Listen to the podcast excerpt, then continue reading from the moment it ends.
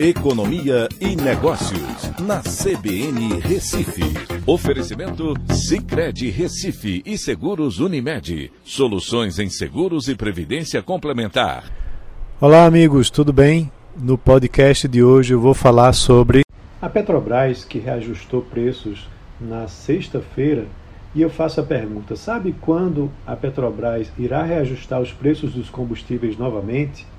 Pois é, essa é a grande pergunta no ar, já que houve reajuste, como eu já mencionei, na sexta-feira, dia 17, após três meses sem fazer o repasse dos ajustes do preço do barril de petróleo e do câmbio. E aí, essa turbulência na relação governo e Petrobras só se intensificou após esse reajuste da sexta-feira e levou ao pedido de demissão por parte do então presidente José Mauro Coelho logo na segunda. O seu substituto, Caio Paes de Andrade, já está definido, escolhido pelo governo.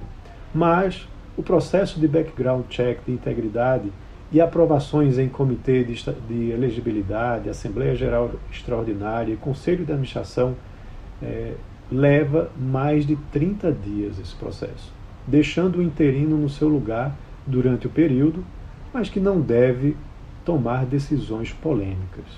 Enquanto isso, o preço dos combustíveis nas bombas, segundo a ANP, ainda não refletiu a elevação da semana passada, mas deve sim trazer impacto na nova pesquisa de preços dessa semana, empurrando a inflação de junho mais uma vez e deixando os juros altos né, para combatê-la. Mas ainda não respondi a pergunta sobre quando os combustíveis serão reajustados novamente. Antes disso, vale lembrar que a eleição é, está em, distante em aproximadamente 100 dias ou três meses, o mesmo tempo que passou desde o último reajuste de março até junho. Esse é um indicativo importante. Além disso, há uma forte pressão política para que a governança da Petrobras e das demais empresas públicas seja alterada, voltando ao modelo antes praticado, onde a indicação política para o comando das estatais era praxe.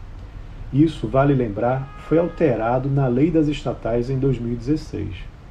Há outra iniciativa para que estabeleça um aumento específico da CSLL, a contribuição sobre os lucros líquidos, especificamente sobre a Petrobras, de forma temporária e que irá representar provavelmente mais um retrocesso.